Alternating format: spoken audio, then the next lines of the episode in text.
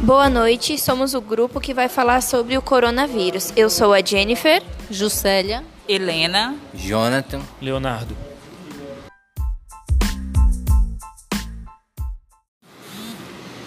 Vamos começar aqui falando o que é o coronavírus.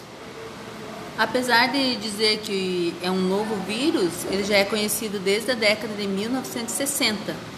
É um vírus que ataca o sistema respiratório, teve início na, em Wuhan, na China, e deixou todo mundo em alerta por ser um vírus transmissível. E quais são os principais sintomas? Os principais sintomas do coronavírus são coriza, tosse, dor de garganta, febre e falta de ar. Ah, vou parar. E quais são as consequências do coronavírus? É, prejudica a economia, a China para de produzir, aí todos em quarentena por causa do, do vírus, né? E as formas de prevenir o vírus é lavando bastante as mãos. É como se fosse uma gripe, então você tem que cobrir a boca quando você vai tossir, espirrar, usar bastante álcool em gel e evitar lugares com grande acumulação assim, de pessoas.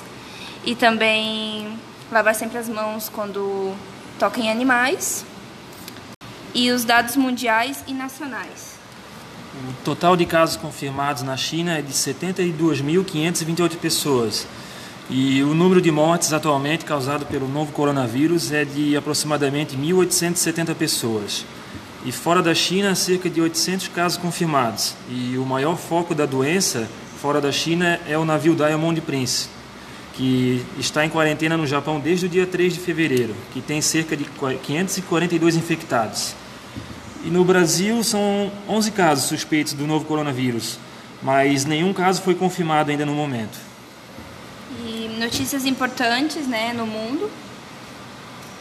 Tem um brasileiro que diz que tem mais assassinatos no Brasil por mês do que mortes por coronavírus ah, no mundo.